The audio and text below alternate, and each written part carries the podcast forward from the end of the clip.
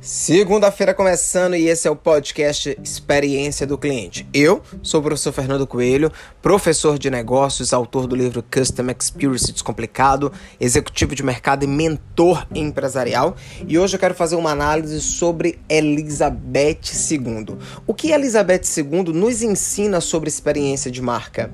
Se a rainha fosse uma marca, como é que teria sido a, o posicionamento, a vida e a jornada desta marca no mercado. Primeiro ponto era que Elizabeth ela era uma pessoa discreta.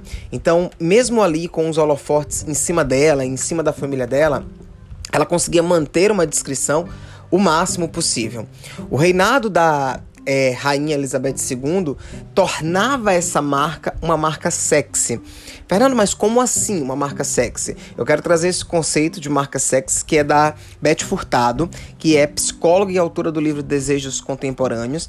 E a Beth, no livro dela e em artigos e estudos, ela fala o que torna uma marca sexy no varejo não é necessariamente a beleza, né? Mas são alguns elementos uh, que trazem ali para a marca uma notoriedade e um envolvimento atmosférico diferenciado.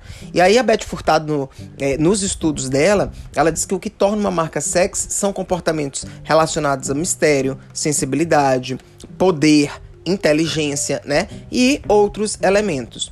No varejo, uma marca misteriosa que é como eu estou determinando e, e, definindo ali a, o reinado da Elizabeth II, no varejo, se a gente for analisar uma marca sexy sobre o ponto de vista do mistério é aquela marca onde as ofertas elas são apresentadas aos poucos, fazendo com que o consumidor evolua em seu processo de descoberta.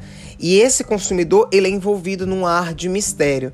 Então, é, todo, todas as pessoas, sejam do, da, da Inglaterra, seja da Europa, seja aqui no Brasil, elas tinham um desejo de descobrir como é a convivência, como é lá dentro, né? Tanto que a série, a série The Crow, uh, ali da Netflix, foi recorde de audiência e, e, de views, né?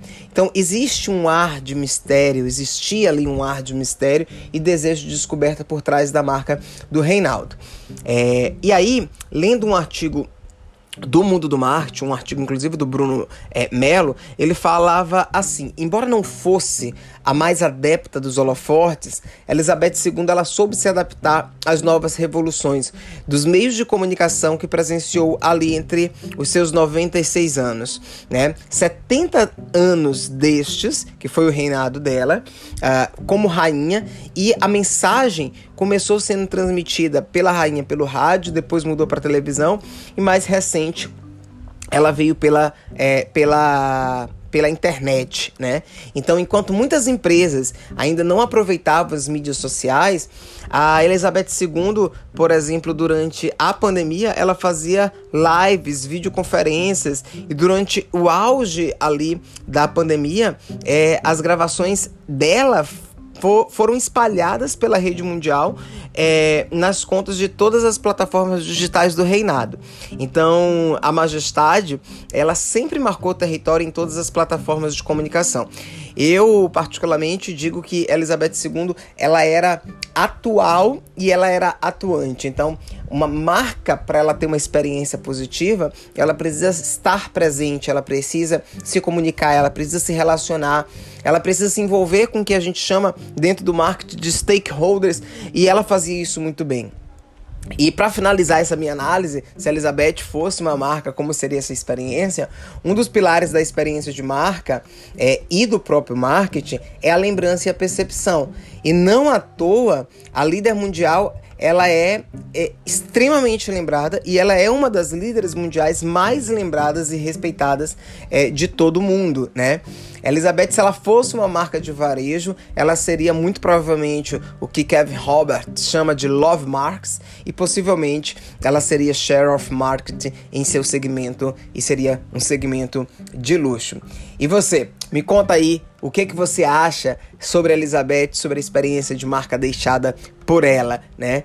É, se você gostou desse podcast, compartilha no seu LinkedIn, no seu Instagram com o seu amigo e comenta que eu vou ter o prazer de ler todos os seus comentários. Um grande abraço e até a próxima.